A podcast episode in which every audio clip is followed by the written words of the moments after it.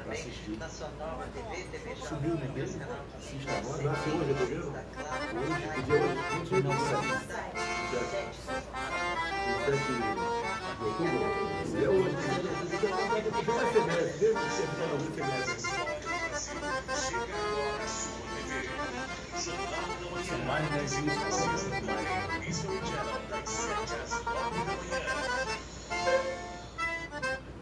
também na TV Jovem Pan News 92, sempre 92.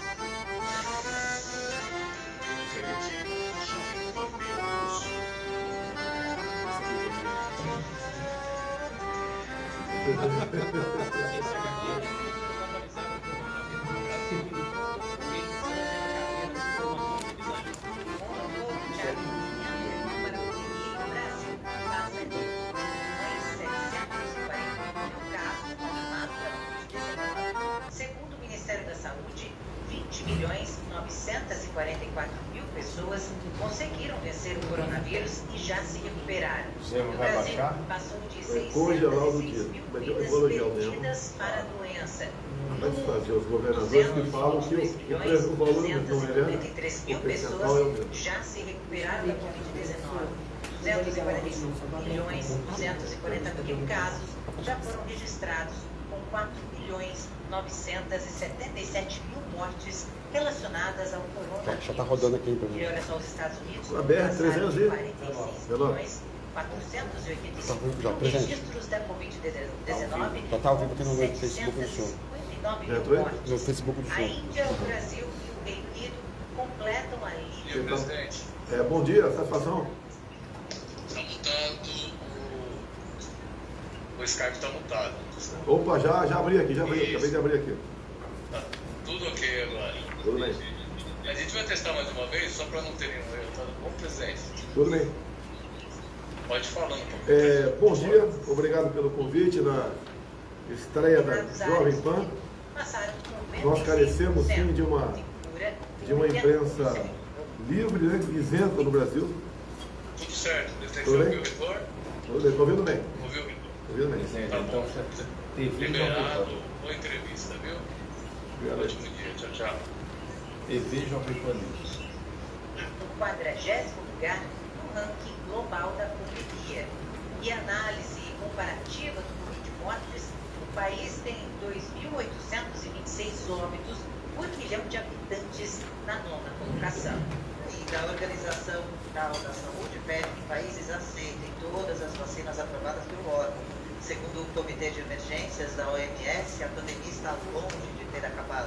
Para o colegiado, a crise sanitária precisa de uma resposta internacional coordenada. O comitê ainda se opôs ao passaporte das vacinas para viajantes. O Clube Minas afasta o jogador Maurício Souza por falas homofóbicas nas redes sociais. né? O Instagram, o central da equipe de vôlei criticou Tudo é a homofobia, tudo é como, Segundo Minas, o atleta fem- também será feminismo. multado e terá que se retratar publicamente. Mais cedo, os patrocinadores do Clube Mineiro tinham pedido a adoção de medidas cabíveis, ainda não se sabe se ele corre o risco de perder ou não os patrocínios depois dessas declarações homofóbicas.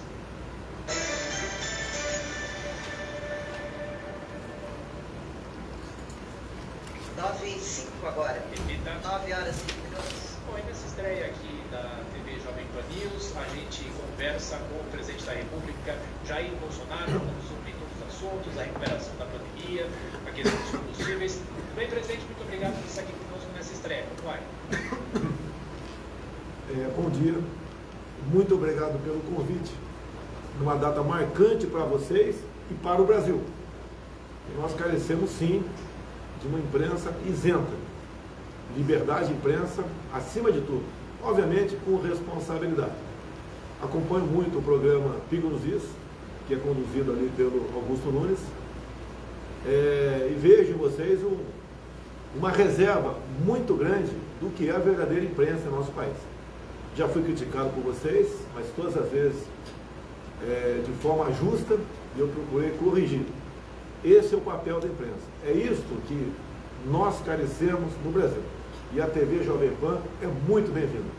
Pode ter certeza que o canal 576 vai ficar ligado sem som, obviamente, né? na minha sala, para eu sempre que tiver uma imagem que interesse, dar um som ali e acompanhar vocês. E pode contar conosco é, em tudo que for possível da minha parte para colaborar, de modo que as informações é, sejam prestadas na ponta da linha aos seus telespectadores da melhor forma possível. Obrigado e Deus ilumine a todos vocês aí na Jovem Pan. Obrigado, presidente. Bom, presidente, nós somos já uma TV, mas a Jovem Pan originalmente é uma emissora de rádio e quando se fala em rádio tem muita gente ainda nos ouvindo no carro.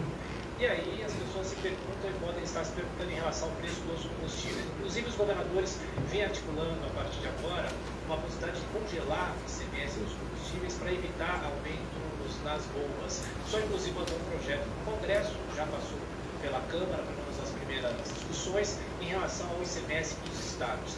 De que forma, presidente, é possível equacionar urgentemente essa questão do preço dos combustíveis no Brasil, que isso pressiona, obviamente, a inflação lá na frente?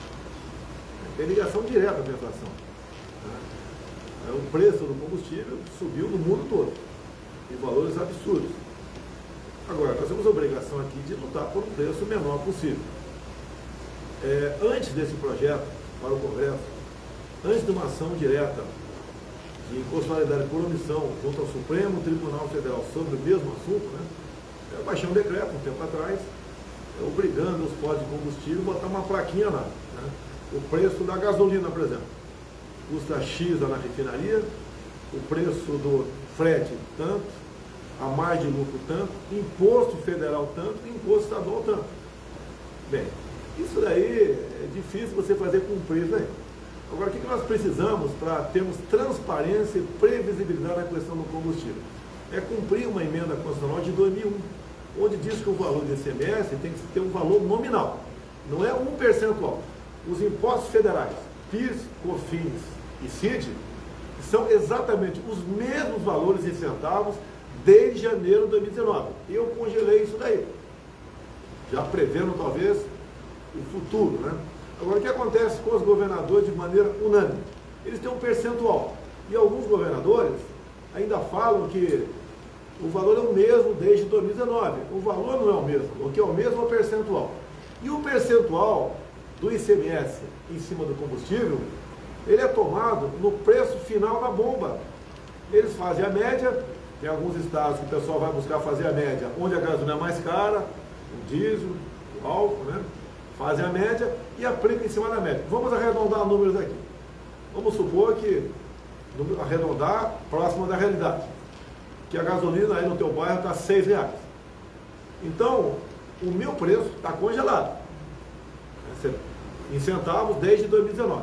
O ICMS incide em cima do preço final. Está R$ reais, 30%, 1,80. Agora, esse 1,80, ele é bitributado. Que o ICMS incide, obviamente, em cima do preço da refinaria, sim, incide em cima também da margem de lucro do dono do posto, incide em cima do frete e incide em cima do próprio PIS/COFINS. Tanto é verdade que eu estou falando que eu quero cumprimentar o governador Zema, porque ele agora deu uma tuitada aí, né? É, mostrando aqui, dizendo que vai congelar o valor do diesel não os demais combustíveis. Ele dá um exemplo. O Zema tem a noção que o diesel interfere mais ainda na vida de todos nós. Encarece tudo. Aumentou o combustível, o diesel em especial, né, na ponta da linha, vem a inflação. Mas o que, que falta para os senhores governadores? Eu levantei essa discussão e eles sabem que eu estou certo, tanto é você acabou de dizer, que eles querem discutir o congelamento do ICMS. Então, a minha proposta, junto ao Congresso, junto ao Supremo, não é dizendo que o diesel, o, o valor do ICMS tem que ser tanto.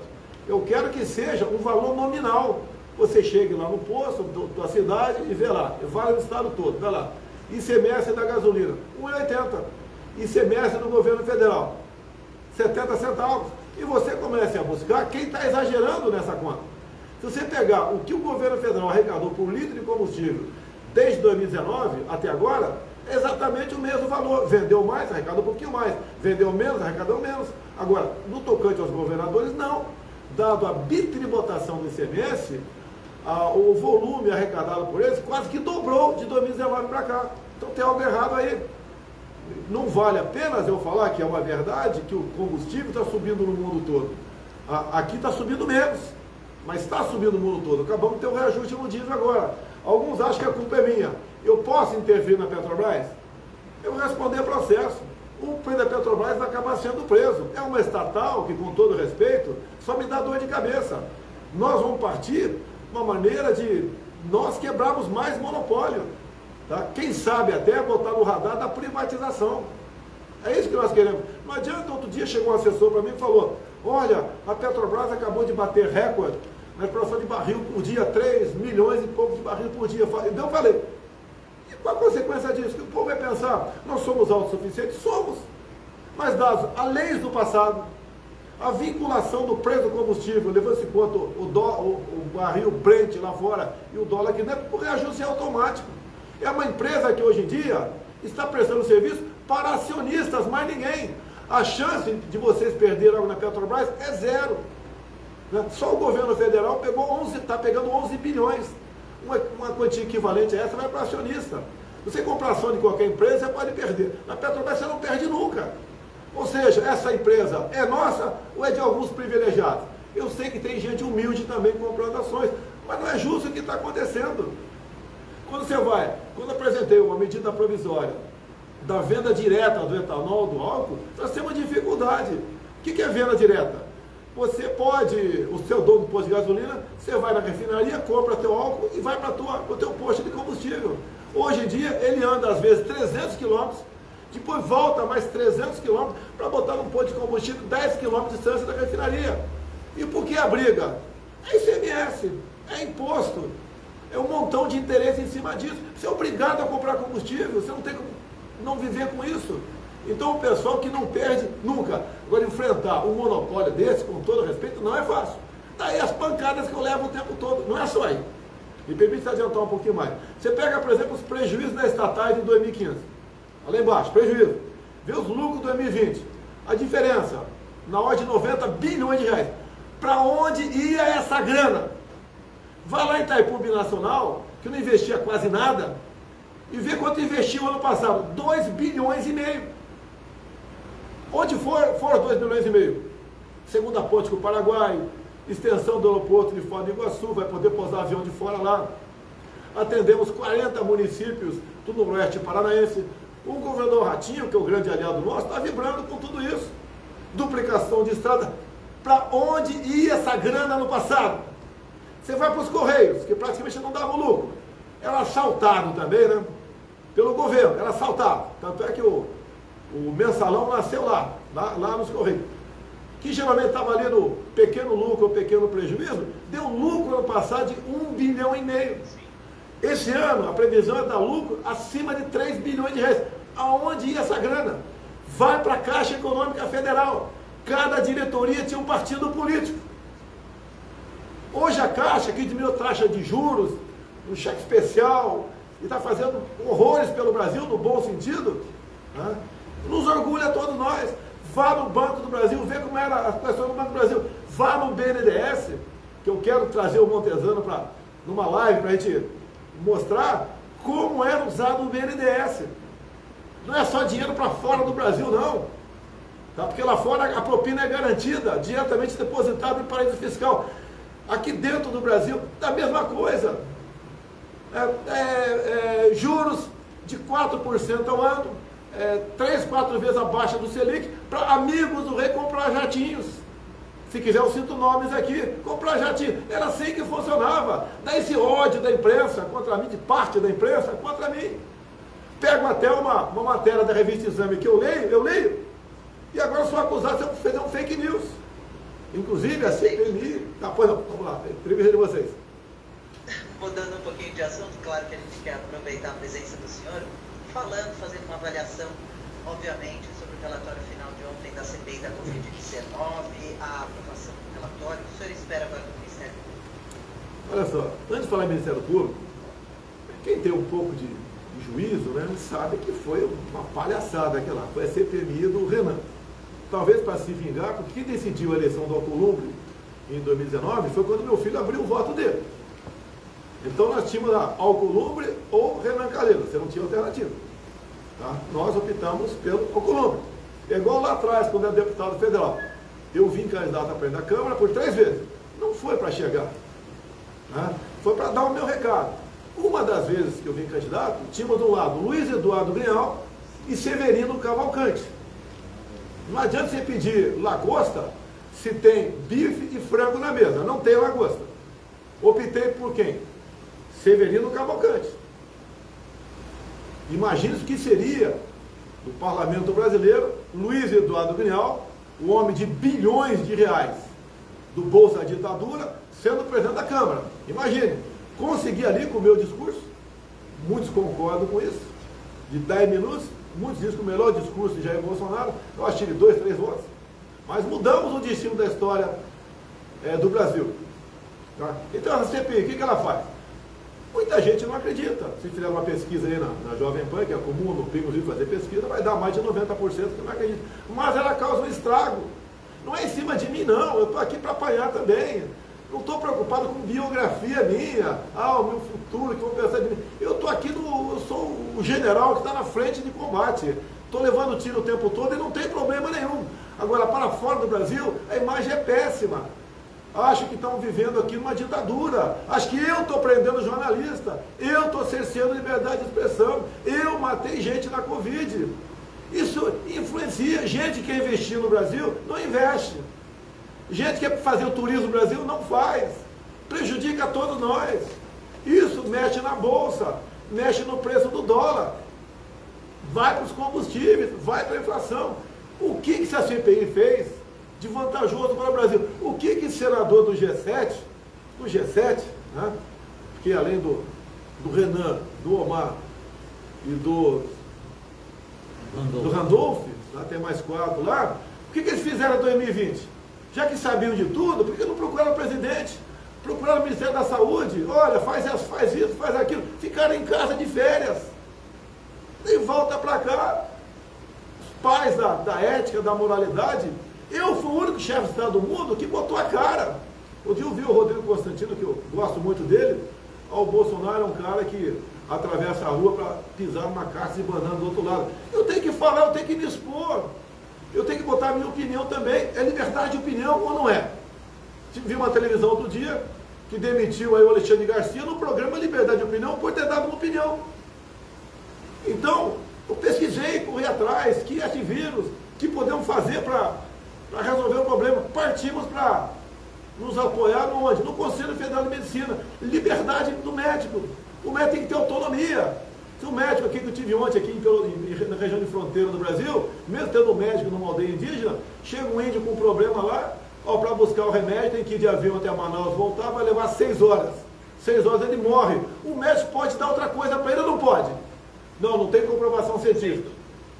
Nós botamos a cara, fomos para cima, o tempo todo de vocês, hein? Pode levar duas horas a, a, a entrevista aqui, não tem problema não. E podem criticar, peço que critiquem, sei que vocês vão criticar se eu estiver errado. Então a gente se expõe. Eu não posso ficar dentro da alvorada, tá? é, escondido lá e vendo o povo se explodir lá fora. Eu tenho que dar exemplo. Você sabia de uma coisa que mata muito na Covid, segundo a CDC, que é um visa americana? Primeiro, são o pessoal, pessoal obeso, proporcionalmente. Segundo, o apavorado, o que vive com pavor, com medo. É o soldado com medo na trincheira vai morrer com um tiro na cabeça, de cima para baixo. Você tem que botar a cabeça para fora e lutar. E nós fizemos a nossa parte. Eu fui para dentro do povo brasileiro. Eu fui para casa do pobre e abri a geladeira dele. Você está em casa porque o governador, o prefeito fez um decreto te proibindo de sair de casa. Né? É... Eu peço um instante da gentileza do senhor. A gente está numa rede não só de TV, mas também de rádio. A gente tem que fazer um rápido intervalo com a atenção do senhor, a gente volta em instantes aqui na Jovem Pan. Tudo bem. Agora 9h21. Repita 21. Todo de olho. Com Pablo Spire. You Inc. Os projetos mais inovadores dos melhores bairros de São Paulo. Uma coisa para hoje, Frechal. Dá um chute, dá um chute aqui, Frechal. Frechal é uma. General, general. O índio brasileiro quer, né? Ao vivo aqui. Até aqui tá no.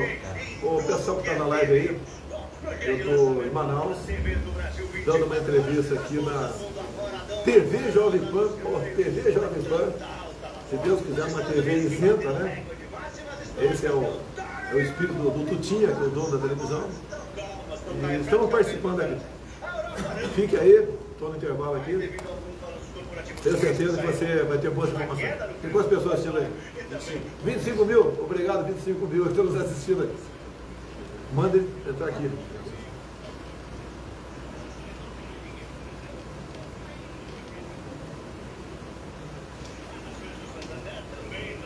Mesmo depois do banco ter divulgado um lucro é, bem forte, bem alto, mas estão caindo no movimento de realização de lucros. Quem tem as ações quer embolsar o dinheiro. O lucro. Vamos para a bolsa. Nos Estados Unidos, a- o Dow Jones, o S&P e a Nasdaq estão todas 0 a 0. Não, tô falando nas Na provas. Europa não, a Europa está caindo um pouquinho mais, está caindo um pouquinho mais.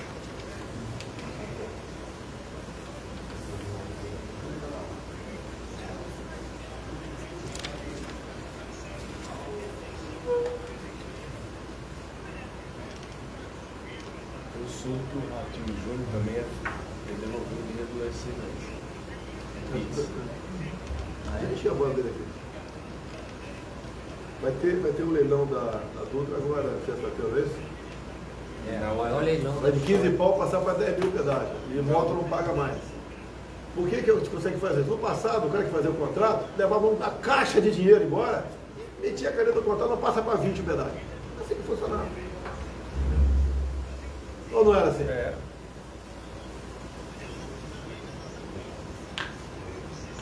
Pô, ontem- Pedágio de moto no Paraná, 9 reais. Agora, o que eu apanho por causa disso? Pra mim é fácil, manda um sapato número 43 pra mim, meu número aqui, tá? Um beijo. Pronto, resolveu o problema. Tinha um sapato no 43 cheio de notinha de 100 verdinha dentro. Você acha que vale a vaga pro... Presta atenção, pessoal. Quanto você acha que vale a vaga pro Supremo? Tá? Tá, tá aqui na. Pô, Então é isso daí, esse é o Brasil. Te apanha pra cacete, pô, o tempo todo. E tem gente que não dá valor. Ah, tem que resolver tudo. Dá pra resolver tudo, vamos devagar. Imagina se tivesse sentado no meu lugar aqui o Haddad, como é que estaria o Brasil? Dá pra imaginar como é estaria o Brasil? Está em lockdown. Agora, 9h24. É vida. 9h24.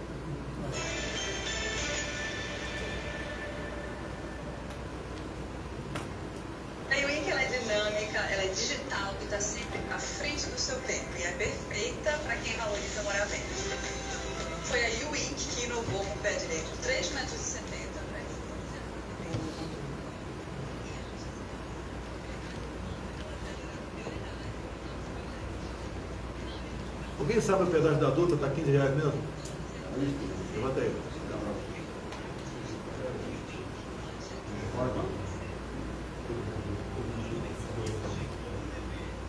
Juiz de Fora é alto o pedágio também. 15 e 20, presidente. 15, 20. Pedágio de moto, na duta também. Quem é motoqueiro aí? Fala motoqueiro não pode, né? Motociclista. Deixa ele boa. Pô, deixa ele frescura aí, porra. A Dutra tá longe Eu, daqui. eu, eu não fui, eu estou reclamando com o Aziz. Ele não me botou crime de motoqueiro. Faltou botar lá nos crimes ali. Eu respondo, motoqueiro. Tem três, presidente. Hã? Tem de 1,75 a 7,10. Dependendo do número do local da multa. 1,75 a A 3 a 7,10. Depende. 7, 10 um pedágio de moto. valores. 1,75, 3,10 e 7,10. Jacareí, por exemplo, é 3,10. Moreira Séria, 7,10. Na Dutra? Na Dutra? Pedágio? E por ocasião da concessão da Dutra Nova, queriam criar mais duas praças de pedágio. Uma entre Resende e Volta Redonda, outra lá em Guarulhos. Até conversei com o prefeito de Guarulhos na época. É negativo, queriam criar mais duas praças de pedágio. Imagine como era feita essa coisa no passado. O nego não dá valor para isso.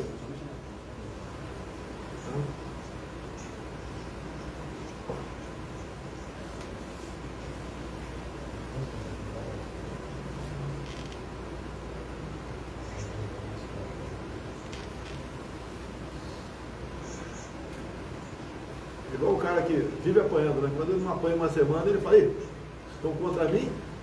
Estou apanhando mais? É gordo. Hoje não tem nenhum voodoo aqui não, só tem um gordo, careca.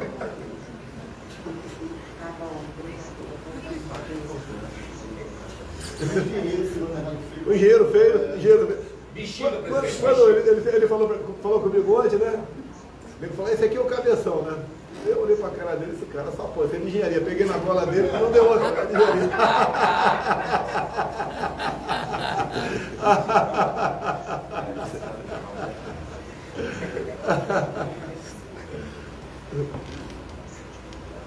Então, pode lançar o, o slogan Engenharia Amor. Castelinho do Amor, lembra? Castelinho do Amor. Olha que eu tenho história esquisita.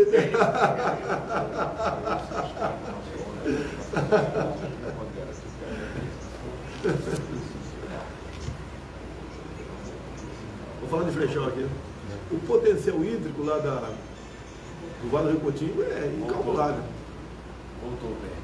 Tô- 27. Repita. 27. Bom, de volta com a entrevista com o presidente da República, Jair Bolsonaro, nessa nossa estreia aqui da TV Jovem Pan News. Presidente, nossa equipe pede o senhor acionar o microfone e eu já, Tá, outro tá falo sobre a PEC dos precatórios, presidente. Os governistas devem tentar o quê para conseguir ter a sequência da PEC dos precatórios? Se a PEC não for aprovada, isso ameaça o Auxílio Brasil? E como é que o senhor rebate críticas dizendo que é um programa já visando a eleição de 2022, presidente? Bem, há poucas semanas, a imprensa quase que geral mostrou uma fotografia de brasileiros aí num caminhão de osso. Né? Uma imagem que choca a gente. Choca a gente. né? E nós sabemos do, do problema é que temos tem aumentado bastante a inflação aqui de gêneros alimentícios. Consequência da política. Fique em casa, a economia te vê depois. Mas não basta eu falar isso, eu tenho que buscar alternativas. O ano passado conseguimos com o auxílio emergencial. né, por cinco meses, 600 reais. Depois, por quatro meses, 300. Nós pagamos no ano passado o auxílio emergencial o equivalente a 13 anos de Bolsa Família. E eu vinha conversando com o Paulo Guedes. Paulo, a média do Bolsa Família está em 192 reais. Média. Tá? Se a média aí tem gente que ganha abaixo de, desse valor. E nós temos que dar uma, uma, uma- ajuda, porque esse pessoal não tem como arranjar emprego, não tem qualificação para ter emprego. né? Então nós trabalhamos onde buscar uma folga né, no teto. E quando de repente cai, como o Paulo Guedes diz, um meteoro na nossa cabeça. É, números aproximados. Tínhamos que pagar 30 bilhões ou 40 de precatórios, passou para 90. E entra no teto. Ia estar comprometido até o orçamento do Tarcísio, da Damares, do, do, do Marinho, que é levar para o Nordeste. A gente tem que negociar esse pagamento. Não tem como pagar essa dívida. E dívida vinha lá de, de mais de 10 anos. Há mais de 10 anos. E o pessoal faz estourar em cima da gente. O objetivo é te, é te sufocar pela economia. Os caras querem me tirar daqui de qualquer maneira. Não é que eu não quero sair, eu vou sair um dia. Né? No dia certo, na hora certa. Agora, nós temos que atender esses mais pobres. O Paulo Guedes tem coração. PG, como é que fica, PG? Se não fosse um ministério complexo, podia estar qualquer um aí. E você não é qualquer um. Né? Um homem que nunca trabalhou para político nenhum. Então começamos a buscar alternativa. Uma é renegociar os precatórios. Os que.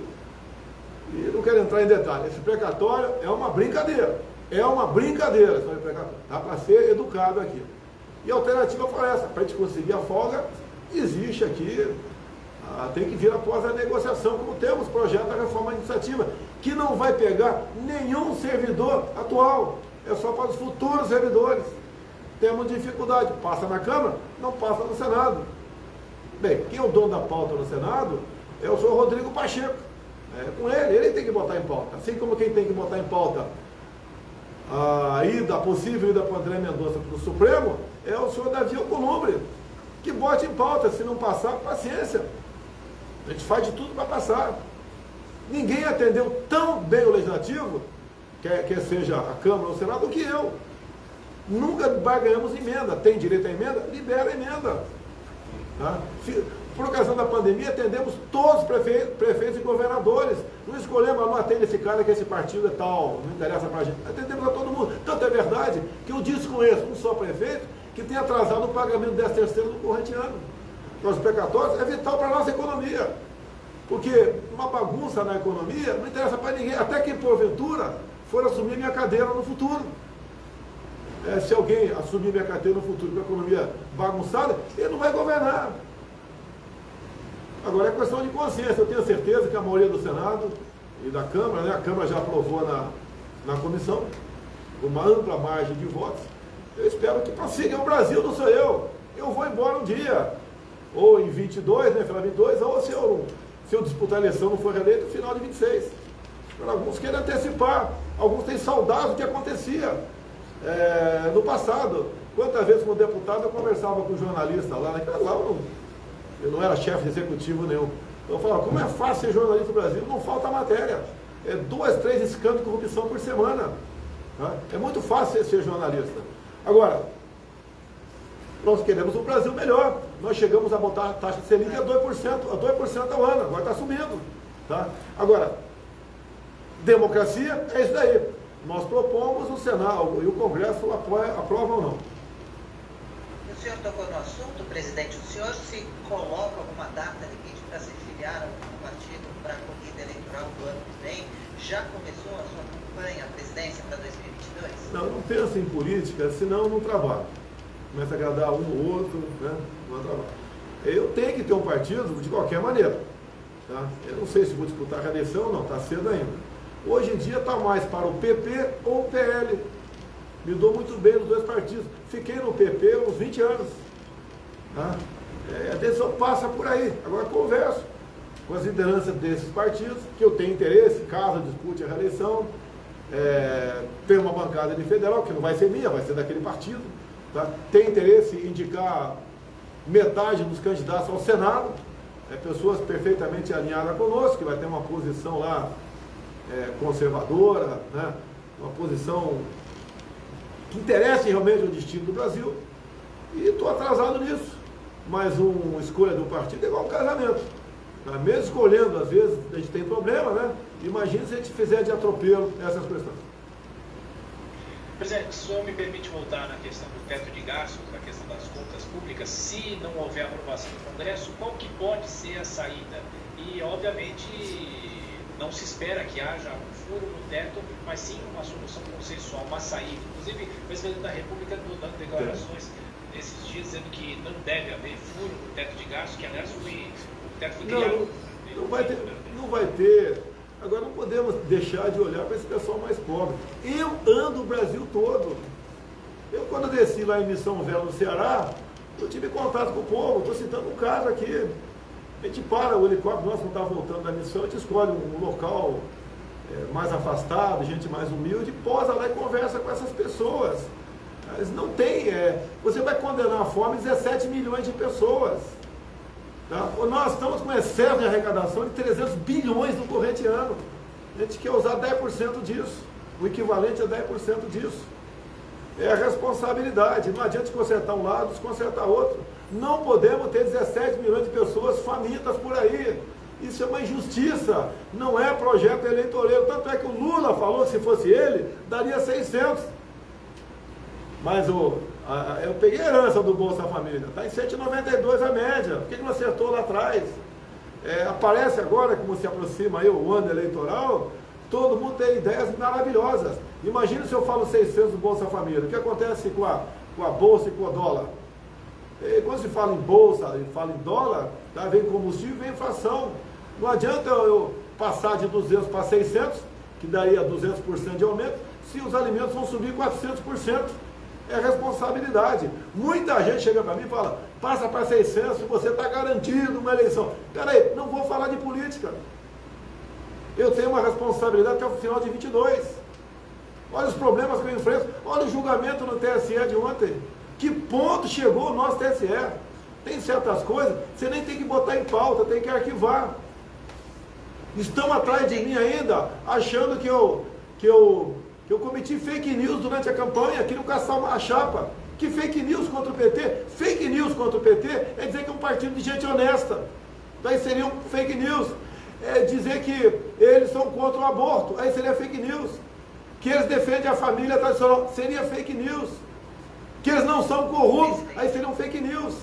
Então, gente, o tempo todo, pressão, graças a Deus, estou tranquilo, tá? nada me abala e vamos seguir em frente.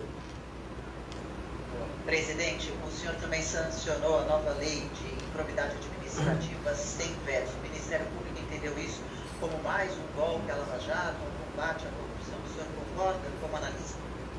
Eu atendi integralmente os deputados e senadores. Essas questões aí, que vêm do parlamento, quando trata disso e trata de lei eleitoral, qualquer veto nosso é derrubado lá. Qualquer veto é derrubado. Então conversei com o Arthur Lira. Arthur Lira, essa é a vontade do parlamento? Falou, é, presidente, até porque passou aqui por consenso.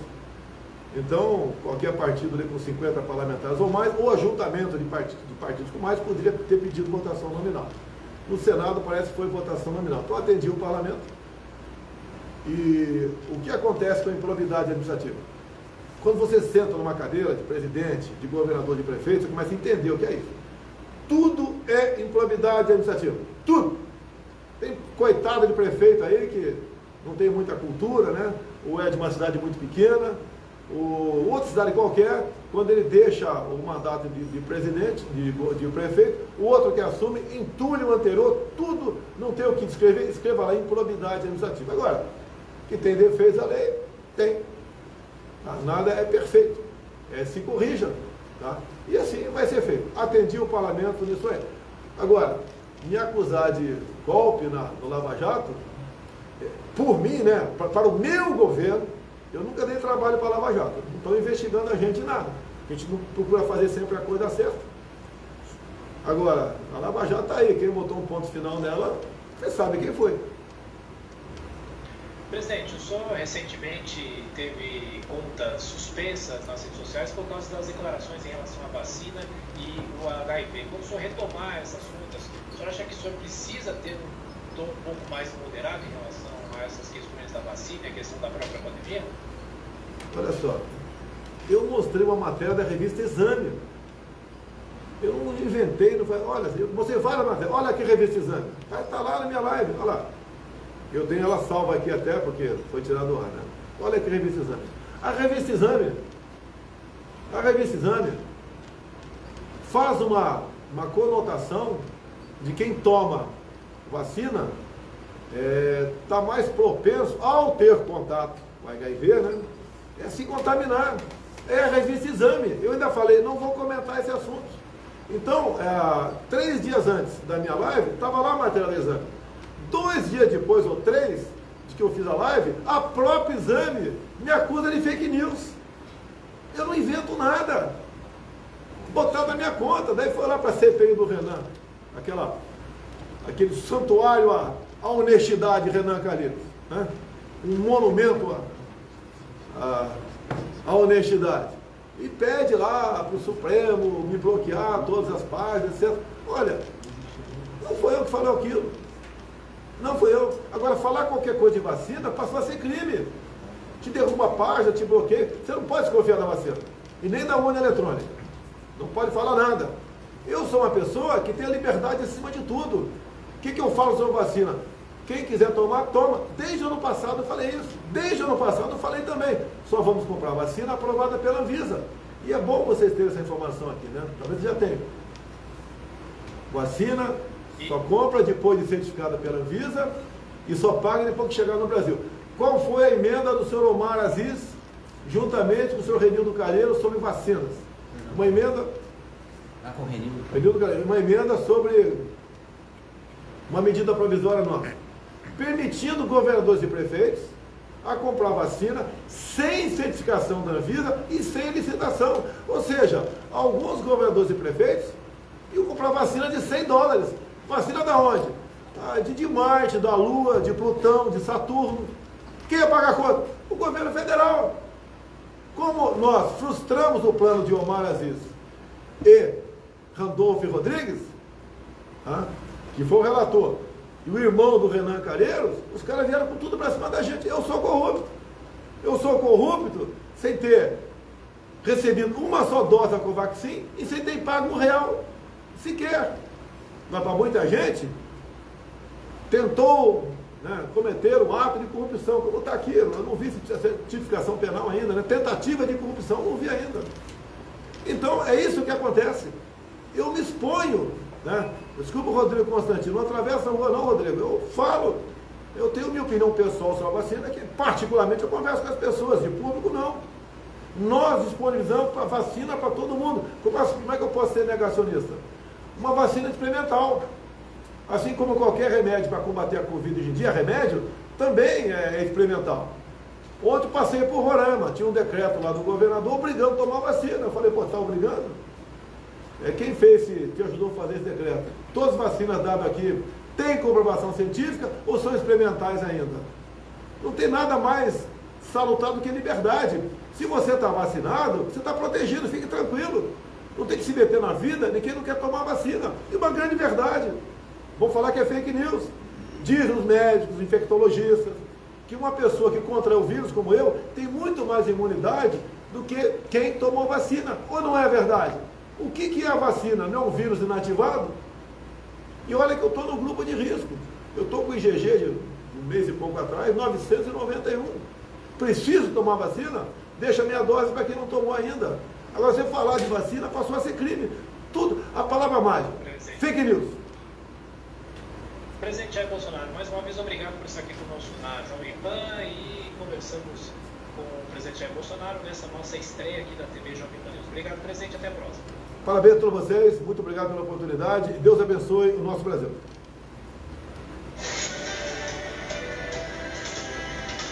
Instagram não tem nada. O que você vê aí? Os caras pedem para você aí. Esse, esse povão aí. Você vê, quando dia 4 de setembro eu passei por Toritama, Pernambuco, eu parei. Tive ontem na aldeia ó, é, Frechal, aqui na Raposo Sol, uma história fantástica, te conto em poucos minutos. Parei em Missão Velha, no Ceará. O que o pessoal fala? Presente, está caro a gasolina, está caro o gás, os alimentos têm subido de preço. Bem, eu não sou o malvadão. Eu gostaria que nada disso estivesse acontecendo, mas temos que olhar o mundo. Por que, que chegou a esse ponto? E o que estamos fazendo? O Brasil é um dos países que, na economia, é um dos que menos está sofrendo. Trabalho nosso lá de trás, 2019, que ninguém sabia de pandemia, e durante a pandemia também. Alguns acham que trocar o presidente resolveu o assunto, ah, trocar o presidente troca o ano que vem, sem problema nenhum. Ah, e cada um vai fazer a sua parte. Agora, cuidado com as facilidades. Também estive ontem em Boa Vista e fui lá na, no abrigo dos venezuelanos. 75% lá são crianças e mulheres, muitas grávidas. É por que chegar nesse ponto? Acreditaram num demagogo, um cara que integrava o Fórum de São Paulo. Um país integrante da OPEP e rico em ouro, está o povo na miséria. Por que chegou a esse ponto? É o povo, às vezes, buscando a facilidade. Nada é fácil nessa vida. Agora, tem certas coisas que depois que você experimenta, é quase impossível, quase impossível voltar atrás. Aconteceu na Venezuela, em parte está acontecendo na nossa querida Argentina aqui. É assim que as coisas acontecem. Agora, o povo conversa comigo. Desde quando estourou a pandemia, eu fui para dentro da casa do povo nas comunidades em Brasília. Fui criticado. Para mim é fácil ficar dentro do Palácio do Alvorada. Deu tudo lá que possa imaginar, tudo que possa imaginar. Até, até cinema até lá. Jogos, academia, boa comida, tem tudo. Por que, que eu pintei para dentro do povo? Isso é em março do ano passado. É, no segundo ano do mandato nosso. Porque eu tenho que ver o que o povo está sentindo. E quando fala isso, eu chego na Tereza Cristina. Tereza Cristina, olha o negócio está uma maravilha agora. Comida internamente. Paulo Guedes, a mesma coisa. Comida internamente. A gente faz para marchar isso aí. Presidente, o mundo está comprando mais. Quer queira ou não, por ocasião da pandemia, se consumiu mais. Você pega no Brasil aqui, faz uma prova ali no teu, o Surita, aí do outro lado aí, mais de 90% das pessoas aumentaram de peso. Se consumiu mais, ficou dentro de casa. Muitos foram obrigados a ficar dentro de casa. Até os que não tinham ganho ficaram dentro de casa, obrigados. Mas com o auxílio emergencial, acabaram consumindo um pouco mais. E depois vem a realidade. É o after day. É o dia seguinte, aquela velha história. Fica em casa, a economia te vê depois. E repito sempre, Suíta, talvez eu tenha sido o único chefe de Estado que fui contra essa política. Falar, ah, ele quer matar o povo. Ele é um genocida. Não, pessoal, o vírus mata, mata, mas a fome também mata. E essa política do fica em casa desajustou os mercados. Graças a Deus o homem do campo não parou, mas muitas outras cadeias é, produtivas foram à lona. Tivemos uma queda entre março e abril de mais de um milhão de empregos no Brasil. Lojas fechadas, gente que produzia algo que não produziu mais para voltar, não é assim, vamos lá.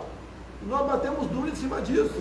Conseguimos, com medidas nossas até adotadas em 2019, como a liberdade econômica, a facilitar a chegada de empregos. E olha que terminamos 2020 com mais gente com carteira assinada do que em 2019. Isso é quase uma coisa fantástica.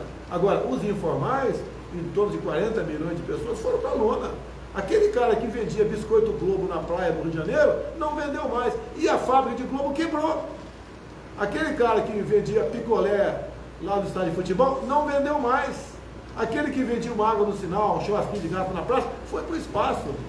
Foi entrar na casa de manicure, aqui em Brasília. Tem que lembrar da comunidade, eu falo aqui. Ah, por favor, dá para ver a geladeira? Tinha um chuchu dentro da geladeira. Eu fui lá. Tanto é que a imprensa me acompanhou e bateu em mim, dizendo que eu estava errado. Não, eu sou o general desse combate. Eu, sou, eu tenho que estar na frente da linha, da linha de frente, mostrando o que está acontecendo. Não estou difundindo o vírus, não. Que 99% de autoridades ficaram dentro de casa. É fácil. Nós vimos aqui, sem citar nome, um governador, logo no começo da pandemia do Ficada, ele lá com uma, uma, na frente, lá, uma bacia de carne de primeira, ó, estou em casa aqui fazendo um churrasco. Vimos artistas e a, atores e atrizes conhecidíssimas, né? Fala, olha, eu estou aqui aprendendo francês. Eu estou aqui ensinando meu filho a mexer com bonequinho de papel. Fique em casa. É fácil ficar em casa. Você ganhando bem com a economia. Tendo problema, é, liga aqui no é é? iFood, liga, é fácil. Vá na casa do miserável, do pobre, vai lá. Então isso eu tenho e sempre fiz. Se fosse ano de eleição, eu podia falar, olha, eleição. Não, Desde o primeiro dia eu estou na rua. Estou de moto. O, o, helicóptero nosso, na missão que a gente cumpre, a gente chama de parada inopinada, a gente vai para dentro do povo. E a gente vê o semblante daquele povo. Como, por exemplo, esse dia mostraram fotografia de pessoal aí invadindo um caminhão de osso. A culpa é minha. O fica em casa é deles. Agora, as consequências é minha. E quando eu falo, vamos aumentar o Bolsa Família, né? Porque a inflação veio nos dias de primeira necessidade, isso é demagogia, isso é eleição. Ué, se eu fico quieto, estou matando o povo de fome. Se eu tento fazer alguma coisa, é demagogia. O que esse pessoal quer? Quer me tirar daqui? Me tira ano que vem. É, o povo decide aí. O Bolsonaro, Daniel Zucca, obrigado aqui pela sua presença, já participou várias vezes aqui. E é legal entrevistar o Bolsonaro, porque ele é um cara que ele fala mesmo. Uma das suas pautas sempre foi anticorrupção, a gente da história, novela do Moro, recentemente Sérgio Moro é, te criticou agora da incompetência administrativa. Moro está bravo. Falou assim que o presidente poderia ter vetado. Então são duas perguntas. O que você achou dessa declaração do Sérgio Moro? E segunda pergunta, o que você acha dele como possível candidato para a presidência em 2022? Olha só, o Sérgio Moro veio trabalhar comigo, no meu entender, bem intencionado. Tá? Eu sempre falei para os ministros, vocês têm liberdade, mas eu tenho o poder de veto. O ministro tal indicou uma pessoa, eu falo, essa pessoa não, olha aqui a vida pregressa dela vai dar problema. Tá?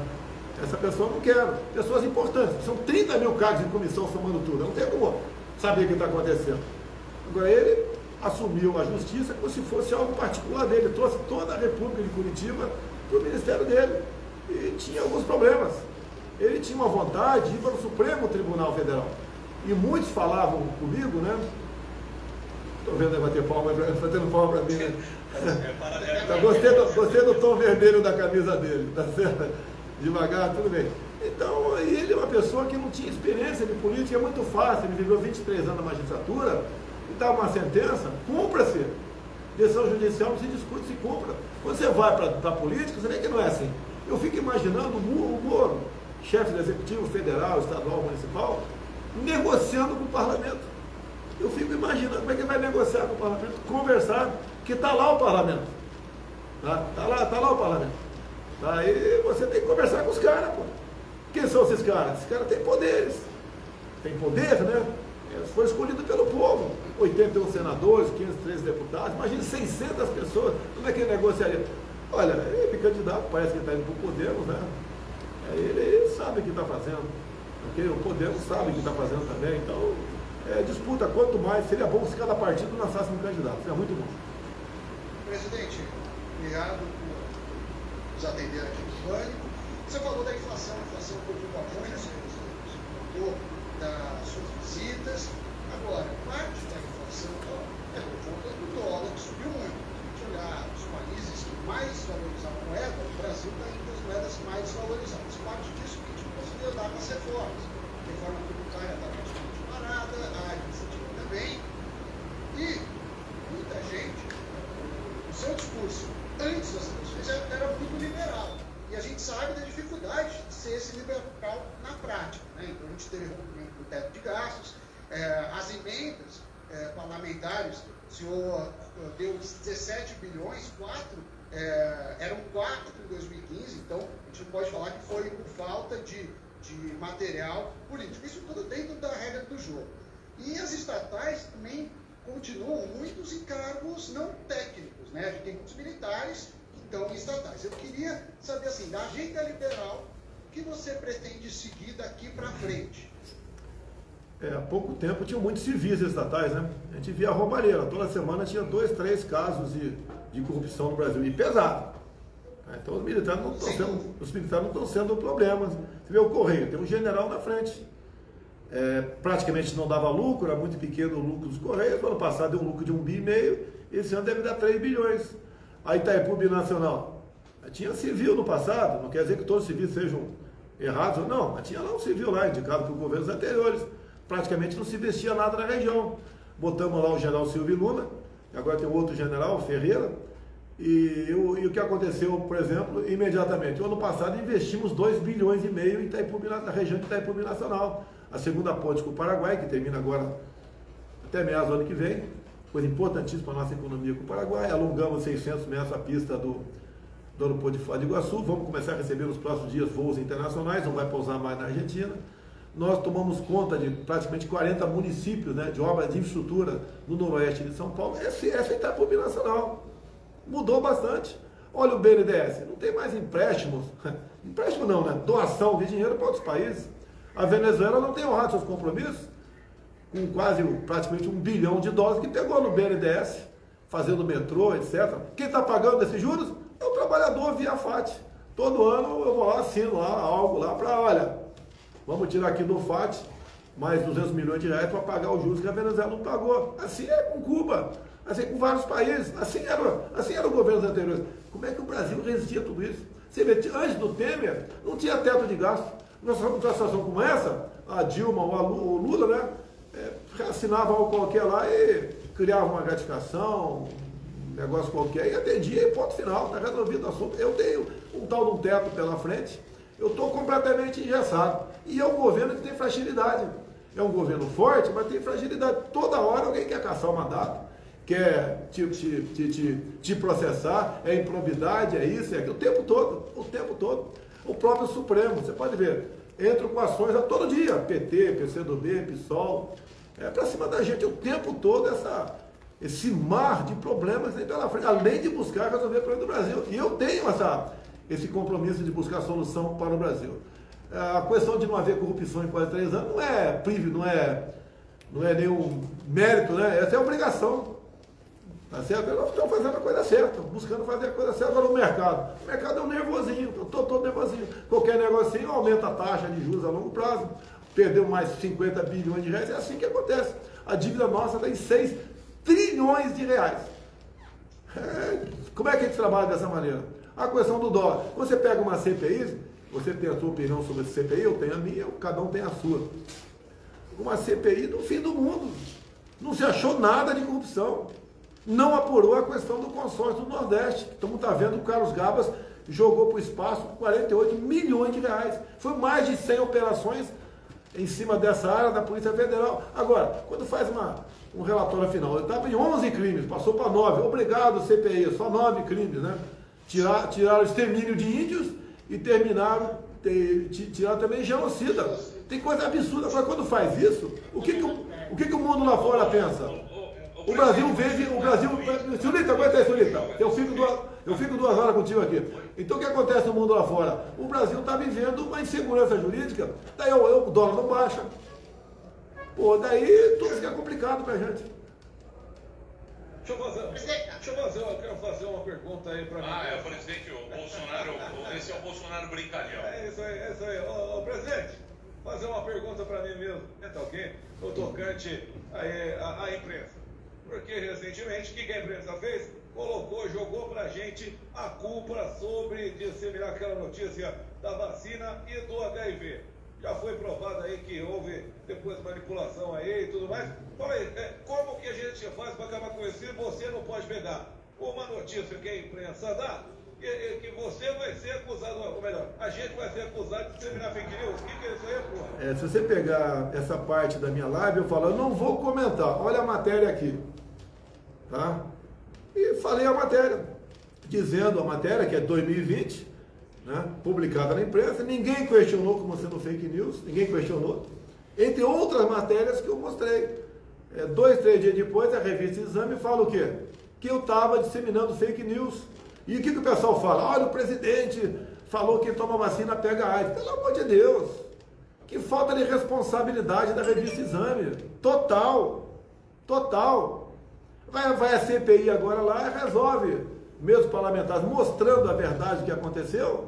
Ah, encaminha lá, oficia lá o, o Supremo Tribunal Federal para que o Bolsonaro é, tenha todas as suas páginas bloqueadas. Isso não é responsabilidade. E não é uma ou outra, é constantemente assim. Fábrica de fake news está aí, em alguns grandes órgãos de imprensa. Isso é duro porque tira o crédito da imprensa, a imprensa é importante. Ela, ela aberta é, é importantíssima, mas tem que vender a verdade, tem que abrir o jogo e não ficar fazendo atuando como partido político de oposição, o tempo todo criticando. Eu não dou dinheiro para a imprensa, não dei, cortei bastante, cortei aí 80%. É porque tem outros setores que precisa. Agora, a política, a economia indo bem, todo mundo vai anunciar na televisão, no rádio, no jornal, e todo mundo ganha. Eu não estou perseguindo a imprensa. Agora, no passado, não tinha esse problema todo, por quê? Porque eram bilhões. Tá? Por, que, por que, que no passado não tinha problema? O pessoal calava essa, essa grande mídia, o pessoal sabe quem é, com dinheiro. Então ninguém criticava nada, podia outros presidentes fazer amores absurdos possíveis, ninguém criticava. Aqui não, a gente não faz absurdo, até o que eu não faço. Se eu me reunir agora aqui com uma autoridade qualquer, for para o Surita, no canto, vamos bater um pau, tomar um, vamos tomar uma tubaína aqui. A imprensa fica sabendo, já vão falar coisas absurdas. Inventam, inventam. Peraí. Peraí, peraí. O, o Marinho vai fazer. O Marinho tá bravo com você desde que você levou a cozinheira. Pegou a croqueteira. Levou a cozinheira, né, pô? Você levou a croqueteira embora para Croqueteira. É, fazer os melhores croquetes. Marinho, per pergunta. Presidente Bolsonaro, Marinho aqui, uma honra revê-lo. Você que, muito além do nosso presidente da República, é um verdadeiro mito, né, cara? Mas realmente está todo mundo aqui muito preocupado com o retorno do PT ao poder. O PT que vendeu o governo para o Centrão, comprou base parlamentar com emenda, tinha milícia digital para atacar o opositor e fez indicação de cunho político para o STF. Ninguém quer ver esse horror voltar à tona aqui, cara. Mas eu tenho uma denúncia mais importante aqui, pessoal, de algo, uma prática que está acontecendo direto no meu Rio de Janeiro, onde eu nasci, onde ele militou na política. São vários deputados nos seus gabinetes, PSB, PSOL, PT, que estão ali roubando a torta direito salário de assessor e botando no próprio bolso, desviando dinheiro público. E o PT, inclusive, é o campeão desse ranking de peculato. Então, presidente, eu te pergunto: rachador tem que ir para a cadeia ou não? Ô Marinho, você sabe que sou presidente da República, eu respondo sobre meus atos, tá ok? Então não vou aceitar a provocação tua. Aí você recolha esse aí, o teu jornalismo. Não vou aceitar. Se eu encerro a entrevista agora. Não vou aceitar. O teu pai, o teu pai é o interessado na cadeira do Flávio Bolsonaro. Não vou discutir contigo, acaba a entrevista agora aqui. O teu pai que é a cadeira do Flávio Bolsonaro. Eu decidi com o Flávio indicar teu pai para primeiro suplente, em confiança nele. Não tem mais conversa contigo. Por favor, Surita, estou à tua disposição. Surita, estou à tua disposição. Muito bem. É o Tigrão com humorista e tchutchuca com o STF, né, presidente? Muito bem. Impressionante. Senhor presidente, Ô, por favor, pode fazer a pergunta. senhor presidente, um prazer e um tesão no sentido metafísico do termo conversar com o senhor e recebê-lo aqui na Jovem Pan na inauguração dessa televisão. Presidente, existe uma animosidade, uma ojeriza, uma má vontade em relação ao senhor, não só no Brasil, como no mundo. Porque, eu, segundo a minha, meu pressuposto, existe uma hegemonia progressista de esquerda, tanto na grande mídia brasileira, quanto na grande mídia internacional, nas universidades, nos meios intelectuais de difusão de informação. A gente não pode dizer, por exemplo, que a CPI é progressista.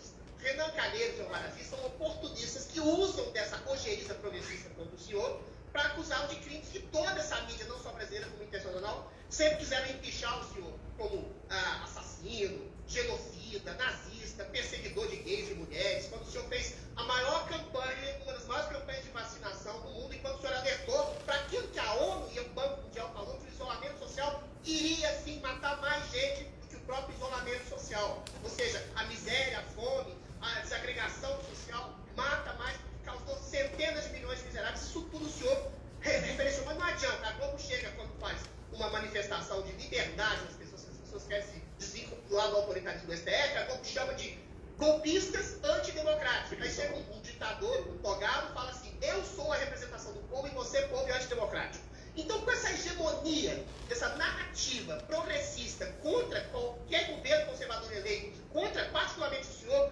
como é que o senhor consegue e quais são as armas que o senhor tem para enfrentar essa onda gigantesca de desinformação que tem contra o seu governo e contra a sua pessoa? Olha, a primeira é fé em Deus. É a consciência tranquila.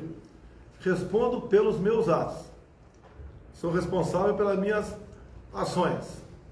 É, eu estava agora numa igreja aqui, evangélica em Brasília, e eu falei para eles: imagine se, eu, se aquela facada tivesse sido fatal, quem estaria no meu lugar?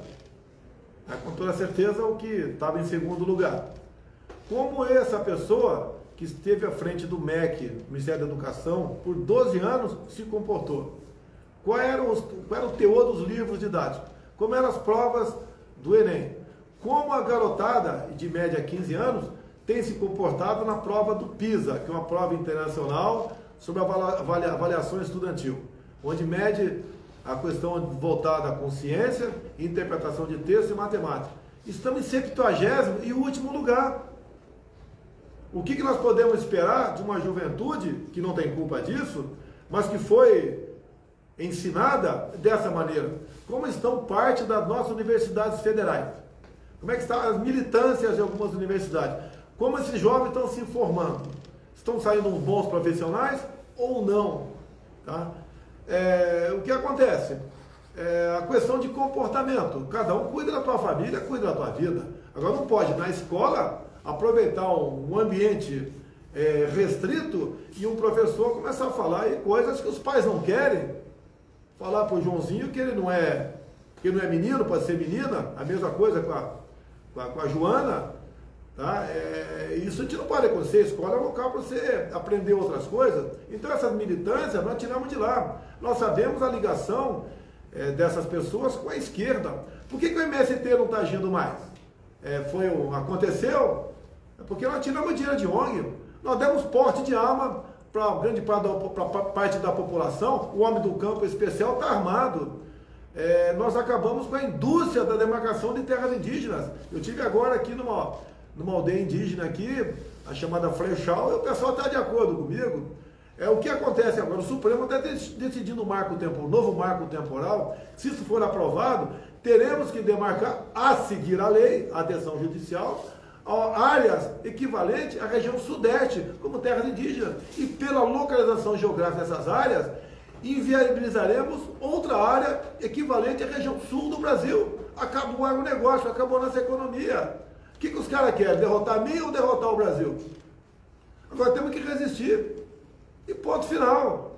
Apesar de, de algumas pessoas aí que levam tudo na brincadeira, tudo na chacota, né? tudo querendo tirar proveito próprio. Querem me tirar daqui? Tudo bem. Espero que chegue alguém melhor, né? Sei. Né? Mas se chegar os que estão aí, o cardápio que está na mesa do self-service é o pior possível. Eu sou um feijão com arroz, mas o resto aí é o jabá podre que está aí que vai contaminar todo mundo. É isso que vocês querem? Tá? Vamos, vamos tocar fogo na canoa. Mas peraí, não tem nenhuma jangada do lado, como é que vou tocar fogo na canoa velha? É, o que, que a gente está fazendo? Um sacrifício da própria vida, é, mostrando a realidade. Nas, ressurgiu o patriotismo no Brasil. A gente vê bandeira amarela, cores verde e amarela pelo Brasil todo, cada vez menos vermelho. Olha, eu tive na Operação Acolhida, como disse, mulheres grávidas, né? Tinha lá 900 pessoas naquela, naquela, naquela, naquela aglomeração ali. Aglomeração, sim, aglomeração, tá? É, grávidas fugindo da fome. E você sabe que na Venezuela o Lula teve várias vezes lá, com o Chaves, com o Maduro, fazendo campanha política. Olha, na Venezuela pode faltar tudo, menos democracia. E tem gente que leva por deboche. Quer me tirar daqui? Me tira de forma democrática. Cheguei aqui sem dinheiro, sem nada. Eu vim candidato, confesso. Porque eu não queria mais ser deputado federal, cansei, vou me aposentar. Não pedi aposentadoria da Câmara, 30 mil por mês que posso receber, não pedi. Assim como o pessoal quando fala em cartão corporativo, o meu cartão corporativo é zero. Os outros dois cartões é para pagar combustível de avião que está fora do exterior, pagar hotel, pagar restaurante, comida, é, segurança. Não tem nada a ver comigo se gastou um milhão, dois naquele meio, não tem nada a ver comigo. É a segurança minha que tem que ser mais do que reforçada, porque eu sou, eu estou sendo um, um osso, né, um espinho na garganta de corruptos. Querem a volta disso no Brasil? Você vê cada coisa que eu senti. Que... Não pode meter, não pode voltar, não pode. Presidente, por favor, responda a pergunta, cara, que eu te fiz. Olha, se você. Uma coisa aqui, se o Marinho entrar novamente. Atenção! Se o Marinho entrar novamente. Se o Marinho entrar. Eu vou embora. Se o Marinho entrar. Se entrar na tela mais uma vez, eu vou embora. Se o Marinho entrar na tela mais uma vez, eu vou embora. Tá? Acabou. Acabou, acabou, acabou, acabou. Pro Bolsonaro? Quer fazer Ele tá uma assistindo pergunta, ou não? não? Fala que concorda comigo, Ana Peraí, Paula. não, sem, Calma lá. sem essa Deixa a Ana histeria, Paula. sem essa histeria. Ana Paula, obrigado. Eu que agradeço, meninos. Boa sorte aí com o- a entrevista aí com o presidente. E eu só gostaria que vocês perguntassem também ao presidente, se possível, se, ah, se Ele É tá ouvindo aí, ó. certo, Ele tá ouvindo Ô, presidente. presidente, bom dia, presidente. Que bom tê-lo aqui. Então, eu já vou perguntar diretamente. Presidente que está sempre com a gente nos pingos. Bom dia, presidente. É muito bom ter o senhor aqui nessa manhã, de uma manhã tão especial, né, para a Jovem Pan. É, presidente, eu, sem querer colocá-lo aí em ah, numa fogueira, é, mas gostaria que o senhor comentasse a prisão ilegal decretada aí pelo ministro Alexandre de Moraes, a extradição ao Alan dos Santos e se o ministro da Justiça eh, poderia ah, ah, não cumprir essa decisão de extradição, já que é um inquérito ilegal e o próprio Alan dos Santos também não tem aí foro privilegiado para estar sob a jurisdição do STF. Bom dia, presidente. Bom dia. Eu estou com o, presidente, com o ministro da Justiça do meu lado. É, conversamos um pouco sobre esse assunto. Olha o delário do presidente. Peraí, peraí, por favor. Seguir a lei, né? E ele vai estar se preparando para definir sobre esse assunto. Quer falar um pouquinho antes? Boa tarde a todos. Satisfação participar aqui. Obrigado, presidente. Satisfação. É, Assim que a ordem judicial chegar, nós vamos fazer uma análise disso. Não é... Na verdade, eu quero esclarecer aqui, gerou uma polêmica, presidente. Eu me desculpe, eu sei que a entrevista é sua, mas só um, um minutinho aqui. Na verdade, eu não dei entrevista para ninguém. No domingo eu estava saindo da, da, da igreja com minha família e uma jornalista me acordou, enfim, de maneira nenhuma, não, não há nenhuma declaração oficial por parte do Ministério, por parte do Ministro da Justiça sobre esse assunto. É um assunto que vai ser tratado de uma forma técnica, de uma forma é, é, extremamente observando os critérios legais, o que pode ser feito e o que não pode ser feito. E, e, enfim, não há uma manifestação oficial do governo em relação a isso aí. Agora, aproveitar o lance aqui, que a notícia verdadeira é o seguinte. A Polícia Federal pediu a prisão do Alan Santos. É isso mesmo? Exatamente. Houve uma representação da Polícia Federal, que foi acatada pelo Supremo Tribunal Federal, e a gente está analisando aí os critérios e tudo que foi feito, porque, independente da ordem de prisão, tudo isso, existe uma análise técnica pelo Ministério da Justiça, depois, na, no cadastramento disso junto à Interpol, tem uma série de requisitos ainda a serem cumpridos, então não é bem como foi escrito aí ao longo do final de semana, e a gente vai, vai analisar isso com muito critério. Eu quero, que a Ana Paula, eu quero que a Ana Paula fale depois de mim. É o seguinte, até nós assumimos, as coisas aconteciam e ninguém sabia como. Hoje em dia o pessoal sabe como. Né? é, discute, é, pondera, reclama, né? e nós sabemos como esses lados que agem dessa maneira estão, estão sofrendo. É, o que de bom que está acontecendo na sociedade, o pessoal está se esclarecendo. Hoje o pessoal sabe o nome da, da maioria do pessoal da mesa da Câmara, do Senado, dos ministros nossos, do Supremo, até do TCU, do STJ, muitas vezes. O pessoal estava adormecido tudo isso aí. É a minha opinião. Você não pode tá, atingir, desferir ofensas aos, às instituições, né? a Câmara, o Senado, mas as pessoas é um direito teu. Agora, o que está acontecendo realmente é liberdade de expressão, ou tem ou não tem. Não tem essa linha aqui. É tem ou não tem. E as pessoas vão vendo que o que, que pode perder. A perda da liberdade não acontece de uma hora para outra. Tudo que me acusava, que eu ia ser um ditador, perseguir certas minorias, primeiro que isso não é verdade. Nós estamos jogando estritamente dentro das quatro linhas. Alguém é lá para o outro lado. Ah, só você está jogando. Olha, eu estou fazendo o possível. É, quem vai mudar o Brasil somos todos nós. Cada vez mais as pessoas se consentindo do que está acontecendo.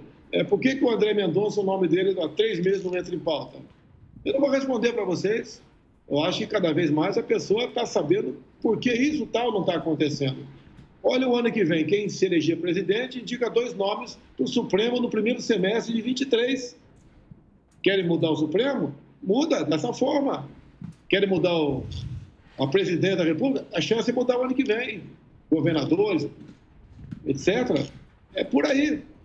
Agora, as coisas vinham acontecendo aos poucos e chegou-se num ponto que o pessoal abriu os olhos e viu que, olha, tem muita coisa errada no Brasil.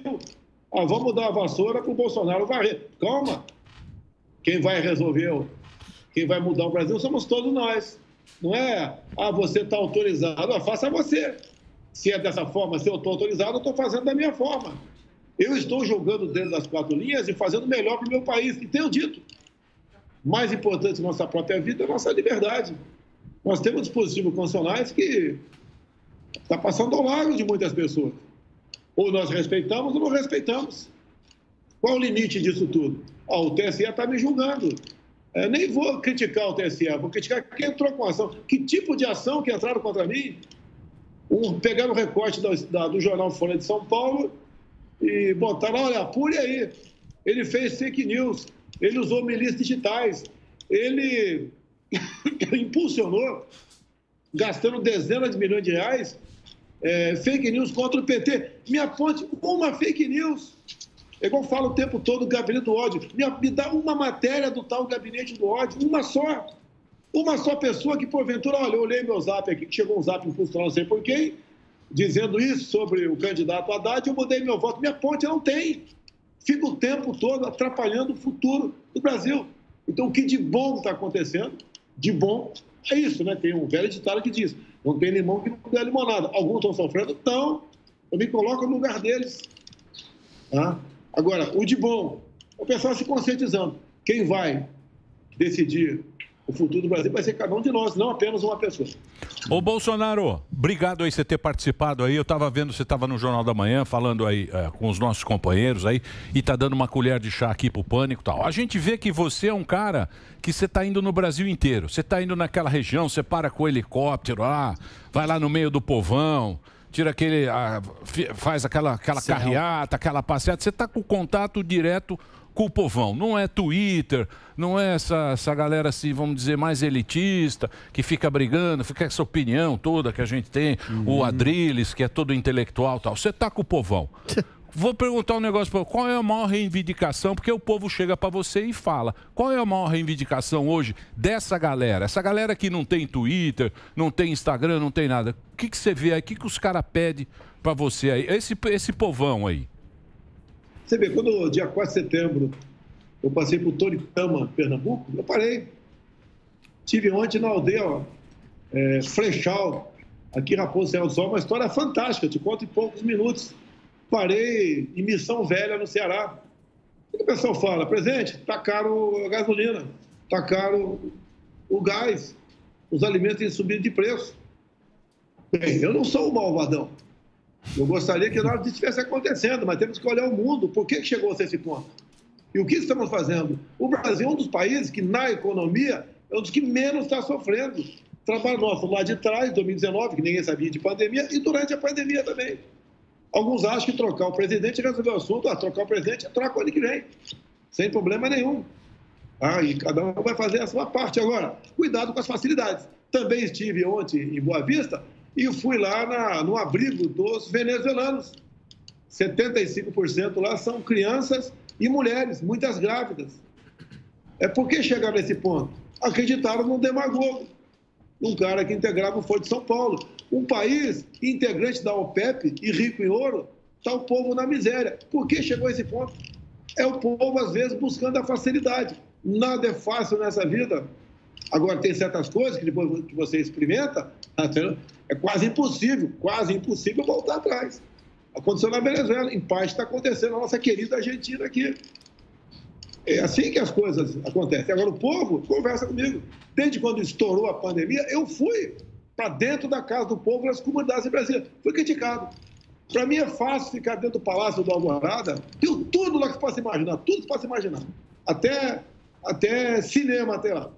Jogos, academia, boa comida, tem tudo. Por que, que eu optei para dentro do povo?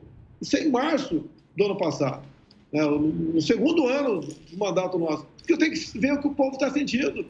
E quando fala isso, eu chego na tarefa da Cristina. Cristina, olha, o negócio está uma maravilha agora. Comida internamente. Paulo Guedes, a mesma coisa. Comida internamente. A gente faz para baixar isso aí.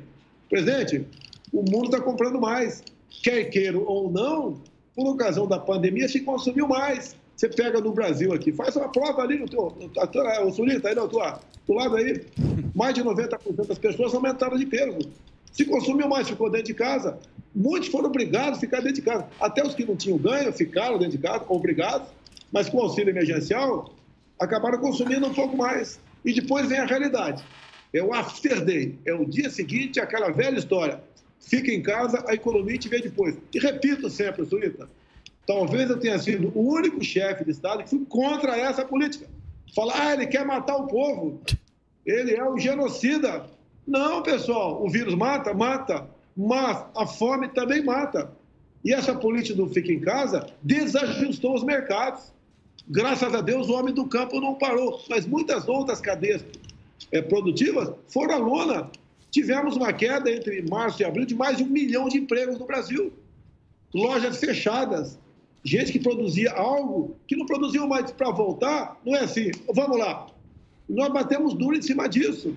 Conseguimos com medidas nossas até adotadas em 2019, como a liberdade econômica, a facilitar a chegada de empregos. E olha que terminamos 2020 com mais gente com carteira assinada do que em 2019. Isso é quase é coisa fantástica. Agora, os informais, em torno de 40 milhões de pessoas, foram para a lona.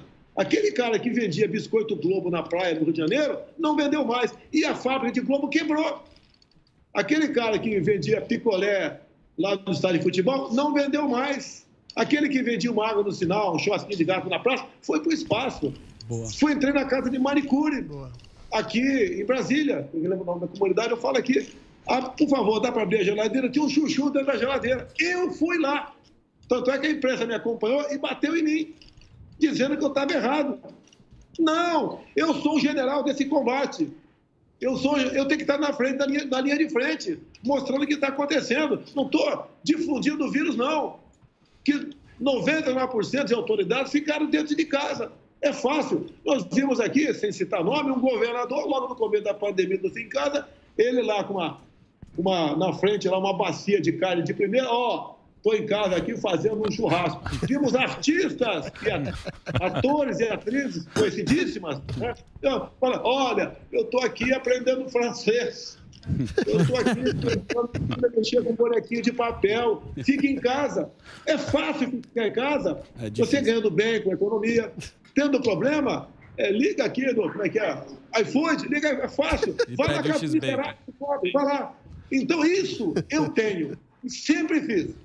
Se fosse em ano de eleições, eu podia falar, olha, eleição. Não, desde o primeiro dia eu estou na rua, estou de moto, o, o, helicóptero nosso, na missão que a gente cumpre, a gente chama de parada inopinada, a gente vai para dentro do povo, a gente vê o semblante daquele povo, como, por exemplo, Esse dia mostraram fotografia de pessoal aí invadindo um caminhão de osso. A culpa é minha. O fica em casa é deles. Agora, as consequências é minha. E quando eu falo, vamos aumentar o Bolsa Família, né? Porque a inflação veio nos gêneros de primeira necessidade, isso é demagogia, isso é eleição. Ué, se eu fico quieto, eu estou matando o povo de fome. Se eu tento fazer alguma coisa, é demagogia. O que esse pessoal quer? Quer me tirar daqui? Me tira o ano que vem. É a, culpa, a culpa vai ser sempre do Bolsonaro. É. O Bolsonaro, Daniel Zuckerman, obrigado aqui pela sua presença. Já participou várias vezes aqui. E é legal entrevistar o Bolsonaro, que ele é um cara autêntico, ele fala mesmo. Tá. Uma das suas pautas sempre foi anticorrupção. A gente viu toda a história, a novela com o Moro. Recentemente, Sérgio Moro é, te criticou agora da O Moro falou mal de você, hein, Bolsonaro? Você viu, administrativa. É. Moro tá bravo. Falou assim, o presidente poderia ter vetado. Então, são duas perguntas. Uma, o que, que você achou dessa é. declaração do Sérgio Moro? E segunda pergunta, o que, que você acha dele um possível candidato para a presidência em 2022? Olha só, o Sérgio Moro veio trabalhar comigo, no meu entender, bem intencionado.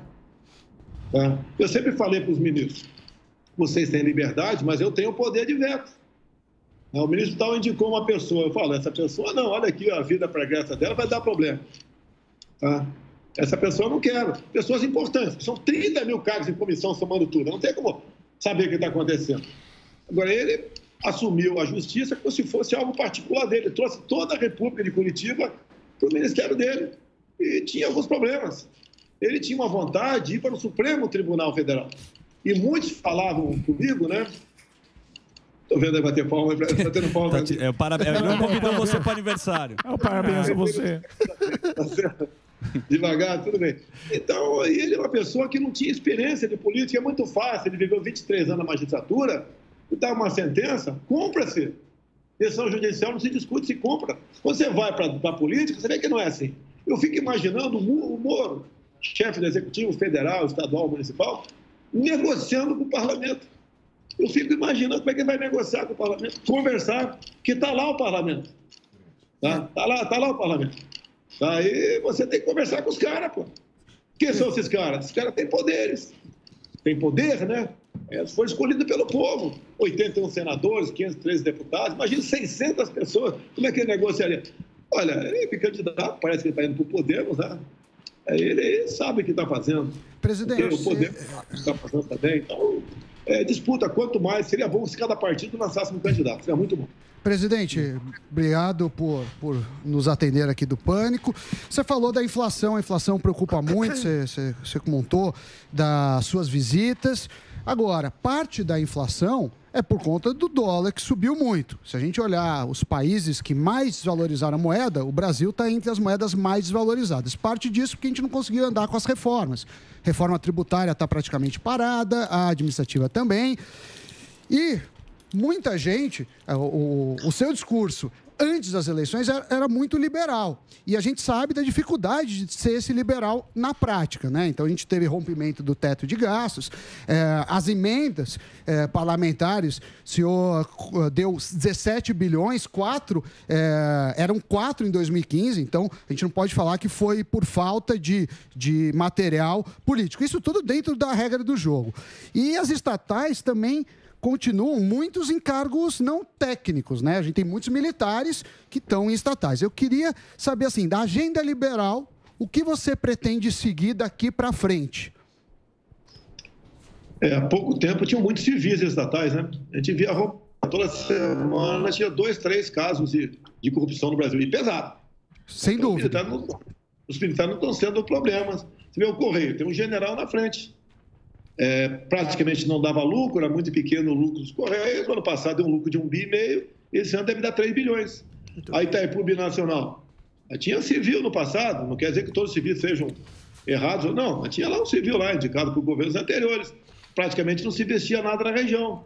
Botamos lá o general Silvio Luna, agora tem outro general, Ferreira, e, e, o que aconteceu, por exemplo, imediatamente? O ano passado investimos 2 bilhões e meio em Itaipu, na região de Itaipu Binacional a segunda ponte com o Paraguai, que termina agora até meados do ano que vem, coisa importantíssima para a nossa economia com o Paraguai. Alongamos 600 metros a pista do, do aeroporto de Foz do Iguaçu. Vamos começar a receber nos próximos dias voos internacionais, não vai pousar mais na Argentina. Nós tomamos conta de praticamente 40 municípios né, de obras de infraestrutura no noroeste de São Paulo. Essa, essa etapa binacional. Mudou bastante. Olha o BNDES, não tem mais empréstimos. Empréstimo não, né? Doação de dinheiro para outros países.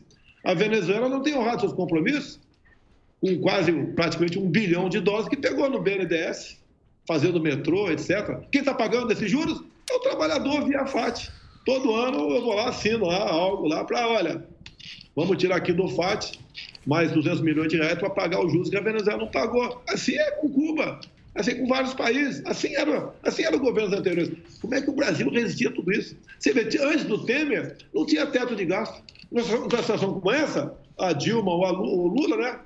É, reassinava algo qualquer lá e criava uma gratificação, negócio qualquer, e atendia e ponto final, está resolvido o assunto. Eu tenho um tal de um teto pela frente, eu estou completamente engessado. E é um governo que tem fragilidade.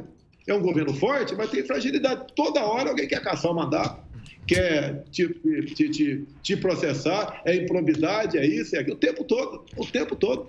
O próprio Supremo, você pode ver, entra com ações a todo dia, PT, PCdoB, PSOL, é para cima da gente o tempo todo essa, esse mar de problemas além de buscar resolver para o Brasil. E eu tenho essa, esse compromisso de buscar solução para o Brasil.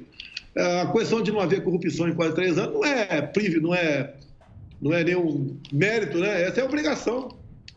Tá é. certo? Elas estão fazendo a coisa certa, buscando fazer a coisa certa no mercado. O mercado é nervosinho, estou todo nervosinho. Qualquer negocinho aumenta a taxa de juros a longo prazo, perdeu mais 50 bilhões de reais, é assim que acontece. A dívida nossa está em 6 trilhões de reais. É, como é que a gente trabalha dessa maneira? A questão do dólar. Você pega uma CPI, você tem a sua opinião sobre a CPI, eu tenho a minha, cada um tem a sua. Uma CPI do fim do mundo. Não se achou nada de corrupção não apurou a questão do consórcio do Nordeste. Estamos tá vendo que o Carlos Gabas jogou para o espaço 48 milhões de reais. Foi mais de 100 operações em cima dessa área da Polícia Federal. Agora, quando faz uma, um relatório final, ele estava em 11 crimes, passou para 9. Obrigado, CPI, só 9 crimes, né? Tiraram, tiraram o extermínio de índios e terminaram, tiraram também genocida. Tem coisa absurda quando faz isso. Humanidade. Ô, bom, o presidente, mas isso aí não é a política, não é a política não, que não é joga desse isso, jeito? Não. Hã? não é só isso. Oi? Duas horas contigo aqui. Então, o que acontece no mundo lá fora? O Brasil está vivendo uma insegurança jurídica, daí o dólar não baixa. Pô, daí, complicado para a gente. Deixa eu fazer, Presidente... deixa eu fazer, eu quero fazer uma pergunta aí para mim. Ah, mesmo. é o presidente, o Bolsonaro, o, esse é o Bolsonaro brincalhão. É isso aí, é isso aí. Ô, ô presidente, fazer uma pergunta para mim mesmo aí, tá ok? No tocante aí, a, a imprensa. Porque recentemente, o que, que a imprensa fez? Colocou, jogou pra gente a culpa sobre disseminar aquela notícia da vacina e do HIV. Já foi provado aí que houve depois manipulação aí e tudo mais. Fala aí, é, como que a gente faz para acabar com isso? E você não pode pegar uma notícia que a imprensa dá e, e, que você vai ser acusado, ou melhor, a gente vai ser acusado de disseminar fake news. O que, que é isso aí, porra? É, se você pegar essa parte da minha live, eu falo, eu não vou comentar. Olha a matéria aqui. Tá? E falei a matéria, dizendo a matéria, que é de 2020, né, publicada na imprensa, ninguém questionou como sendo fake news, ninguém questionou, entre outras matérias que eu mostrei. É, dois, três dias depois, a revista Exame fala o quê? Que eu estava disseminando fake news. E o que, que o pessoal fala? Olha, o presidente falou que quem toma vacina pega AIDS. Pelo amor de Deus! Que falta de responsabilidade da revista Exame. Total. Total. Vai, vai a CPI agora lá e resolve, mesmo parlamentares, mostrando a verdade que aconteceu. Ah, encaminha lá, oficia lá o, o Supremo Tribunal Federal para que o Bolsonaro é, tenha todas as suas páginas bloqueadas. Isso é responsabilidade. E não é uma ou outra, é constantemente assim. Fábrica de fake news está aí, em alguns grandes órgãos de imprensa. Isso é duro porque tira o crédito da imprensa. A imprensa é importante. Ela, ela aberta é, é importantíssima, mas tem que vender a verdade, tem que abrir o jogo e não ficar fazendo é, atuando como partido político de oposição, o tempo todo criticando. Eu não dou dinheiro para a imprensa, não dei, cortei bastante, cortei aí 80%, é porque tem outros setores que precisam. Agora, a política, a economia indo bem, todo mundo vai anunciar na televisão, no rádio, em jornal, e todo mundo ganha. Eu não estou perseguindo a imprensa. Mas Agora, esse, esse- passado- o, senhor acha que esse é o motivo da perseguição e acusar o senhor de várias coisas? De ter fechado a, a torneirinha aí? O pessoal calava essa, essa grande mídia, o pessoal sabe que é, com dinheiro. Então ninguém criticava nada. Podia outros presidentes fazer os maiores a- absurdos possíveis, ninguém criticava. Aqui não. A gente não faz absurdo, até o que eu não faço. Se eu me reunir agora aqui com uma autoridade qualquer, foi pro Surita, no canto, porque eu bater um pau, tomar um, vou tomar uma tubaína aqui. A imprensa fica sabendo, já vão falar coisas absurdas. Mas, presidente, Peraí. Peraí, peraí, peraí. O, o Marinho vai fazer pé. O Marinho tá bravo com você desde que você roubou a cozinheira. pegou a croqueteira. Devolve a cozinheira aí, pô. Você levou a croqueteira embora pra Brasília e tá bravo. É. Fazer os melhores croquetes. É. Marinho, per- pergunta. Presidente Bolsonaro, André Marinho aqui, uma honra revê-lo. Você que, muito além de nosso presidente da República, é um verdadeiro mito, né, cara? Mas realmente está todo mundo aqui muito preocupado com o retorno do PT ao poder. O PT que vendeu o governo para o Centrão, comprou base parlamentar com emenda, tinha milícia digital para atacar o opositor e fez indicação de cunho político para o STF. Ninguém quer ver esse horror voltar à tona aqui, cara. Mas eu tenho uma denúncia muito mais importante aqui, pessoal, de algo, uma prática que está acontecendo direto no meu Rio de Janeiro, onde eu nasci, onde ele militou na política, que são vários deputados nos seus gabinetes, PSB, PSOL, PT, que estão ali roubando a torta direito de salário de assessor e botando no próprio bolso, desviando dinheiro público. E o PT, inclusive, é o campeão desse ranking de peculato. Então, presidente, eu te pergunto: rachador tem que ir para a cadeia ou não? Ô Marinho, você sabe que sou presidente da República, eu respondo sobre meus atos, tá ok? Então não vou aceitar a provocação tua. Aí você recolha esse aí, o teu jornalismo. Não vou é aceitar. assim o PT vai voltar? É sobre o vou PT? O teu pai, o teu É pai é o o maior interessado É na o cadeira PT, do presidente. Flávio Bolsonaro. Não vou discutir com você. O teu pai que é a cadeira do Flávio Bolsonaro. eu decidi o Flávio É o teu PT, presidente. Ninguém falou de Flávio. Não tem mais conversa contigo. Não tem? Ah, então é, tio- é isso, né? Coite louco! Então deixa eu falar. É Tigrão do pai e o pau Muito bem, Senhor muito bem. É o Tigrão com um humorista e tchutchuca com o STF, né, presidente? Muito bem. Impressionante. Senhor presidente. Ô, por favor, pode fazer a pergunta. Senhor presidente, um prazer e um tesão, no sentido metafísico do termo, conversar com o senhor e recebê-lo aqui na Jovem Pan na inauguração dessa televisão. Presidente, existe uma animosidade, uma ojeriza, uma má vontade em relação ao senhor, não só no Brasil, como no mundo, porque eu. Segundo a minha, meu pressuposto, existe uma hegemonia progressista de esquerda, tanto na grande mídia brasileira, quanto na grande mídia internacional, nas universidades, nos meios intelectuais de difusão de informação.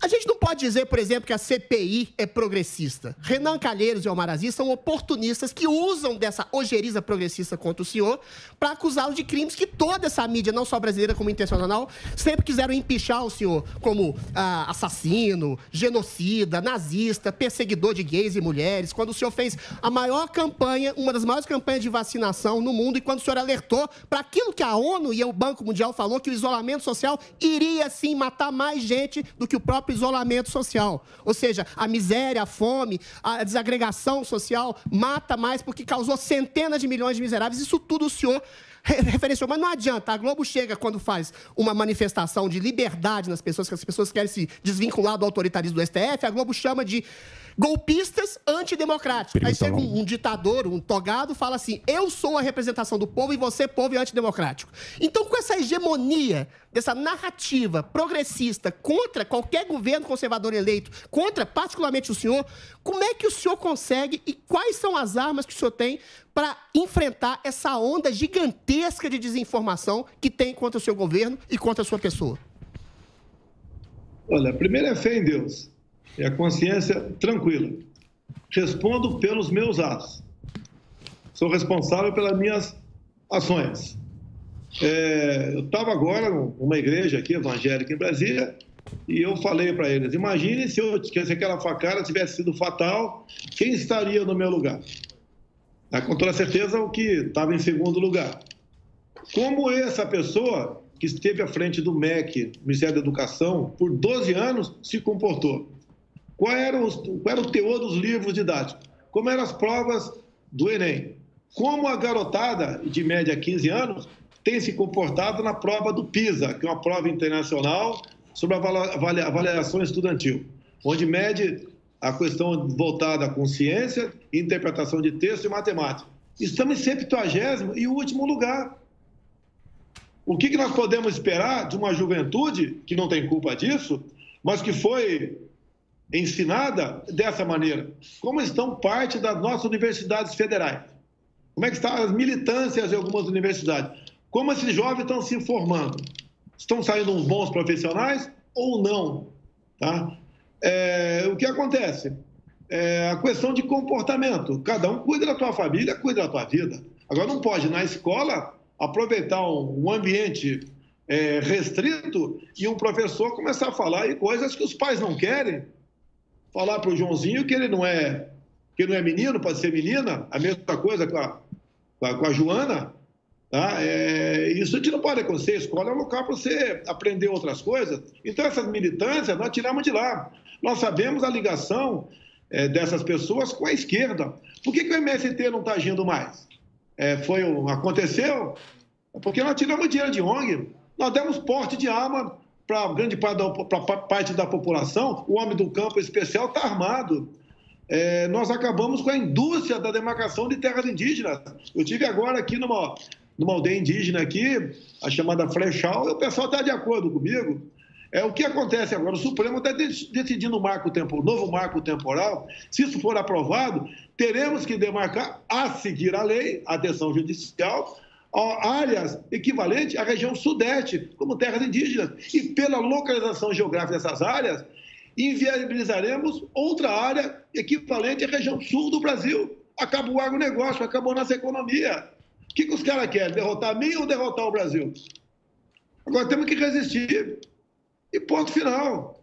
Apesar de, de algumas pessoas aí que levam tudo na brincadeira, tudo na chacota, né? tudo querendo tirar proveito próprio. Querem me tirar daqui? Tudo bem. Espero que chegue alguém melhor, né? Sei. Né? Mas se chegar os que estão aí, o cartápio que está na mesa do Self-Service é o pior possível. Eu sou um feijão com arroz, mas o resto aí é um jabá podre que está aí, que vai contaminar todo mundo. É isso que vocês querem? Tá? Vamos, vamos tocar fogo na canoa. Mas peraí, não tem nenhuma jangada do lado, como é que vou tocar fogo na canoa velha? É, o que, que a gente está fazendo? Um sacrifício da própria vida, é, mostrando a realidade. Nas, ressurgiu o patriotismo no Brasil. A gente vê bandeira amarela, cores verde e amarela pelo Brasil todo, cada vez menos vermelho. Olha, eu tive na Operação Acolhida, como eu disse, mulheres grávidas, né? Tinha lá 900 pessoas naquela, naquela, naquela, naquela aglomeração ali. Aglomeração, sim, aglomeração. Tá? é, grávidas, fugindo da fome. O I, você sabe que na Venezuela o Lula teve várias vezes lá, com o Chaves, com o Maduro, fazendo campanha política. Olha, na Venezuela pode faltar tudo, menos democracia. E tem gente que leva por deboche. Quer me tirar daqui? Me tira de forma democrática. Cheguei aqui sem dinheiro, sem nada. Vim candidato, confesso porque não queria mais ser deputado federal, cansei, vou me aposentar. Não pedi a aposentadoria da Câmara, 30 mil por mês que posso receber, não pedi. Assim como o pessoal quando fala em cartão corporativo, o meu cartão corporativo é zero. Os outros dois cartões é para pagar combustível de avião que está fora do exterior, pagar hotel, pagar restaurante, comida, é, segurança. Não tem nada a ver comigo se gastou um milhão ou dois naquele mês, não tem nada a ver comigo. É a segurança minha que tem que ser mais do que reforçada, porque eu sou, eu estou sendo um osso, né, um espinho na garganta de corruptos. Querem a volta disso no Brasil? Não, não queremos, É, não, Mito. A gente não pode, o PT não pode pera um voltar. pouquinho, o PT, pera por um favor, responda candidato. a pergunta, cara, que eu te fiz. eu Porque falar. se você quer pergunta de bajulador, cara, quando é Ó, pergunta me respeita, de... rapaz. Bajulador é quando teu pai que bajulava o vestiu a- presidente e Pera, que não recebeu assim o o PT vai ministério. voltar, hein? Você Ah, transformou assim o em oposição porque o seu pai tô não recebeu o o ministério. Eu tô Pera o. Mas, bajulador, O me respeita, o ô, cara de pau. Pera. Me respeita. O meu pai não chora pai no banheiro, não recebeu o ministério O do presidente, no você fica dando de É oposição isso. aí. Eu tenho que um denunciar o PT. pai, PT. que você vira bajulador. Ó o Pera aí, presidente, meus ó. Me queridos. respeita. Me respeita, Não, vagabundo. Vocês fazem essa treta, o